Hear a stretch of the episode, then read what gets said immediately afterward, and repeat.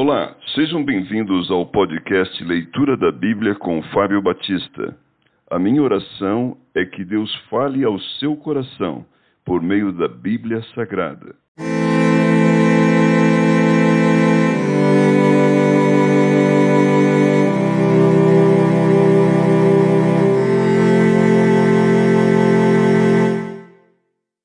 Primeira Reis, capítulo 4 Os oficiais de Salomão. O rei Salomão reinou sobre todo Israel.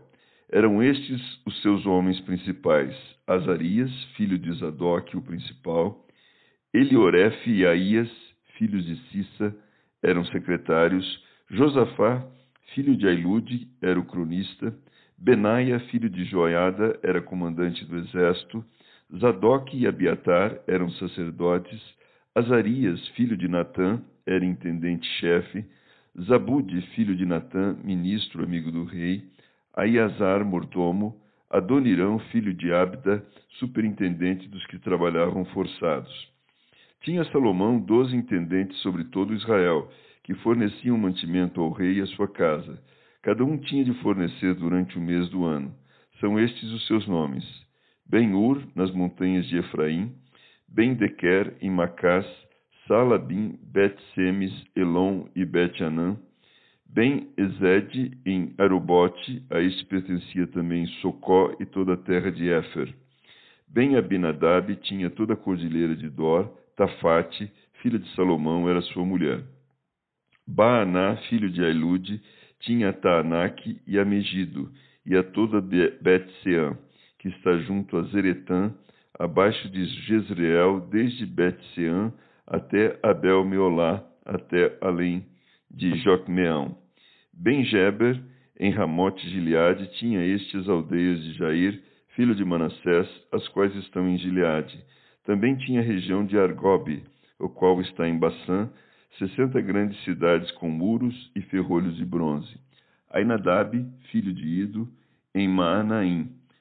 Aimaas, em Naphtali, também este tomou filha de Salomão por mulher a saber, Basemate.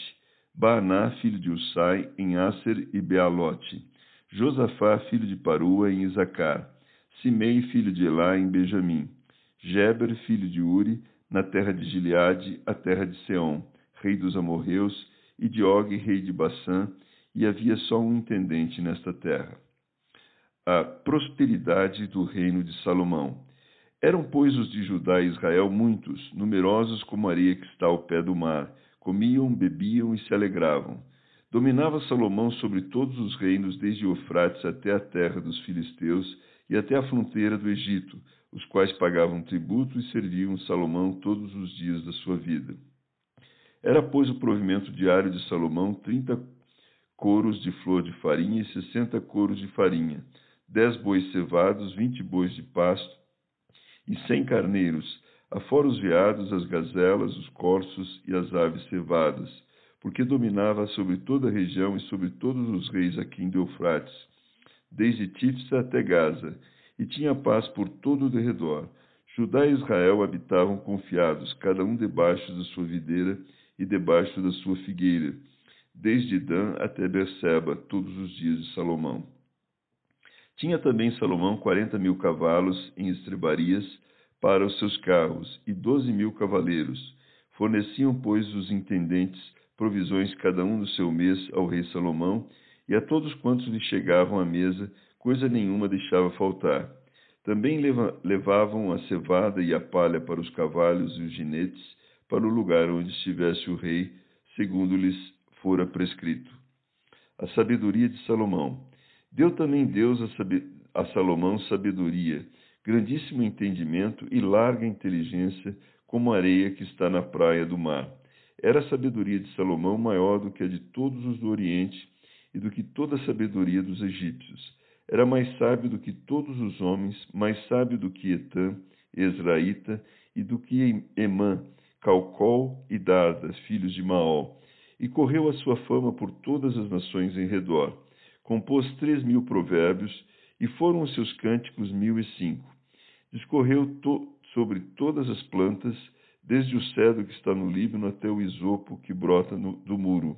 Também falou dos animais e das aves, dos répteis e dos peixes. De todos os povos vinha gente ouvir a sabedoria de Salomão, e também enviados de todos os reis da terra que tinham ouvido sua sabedoria.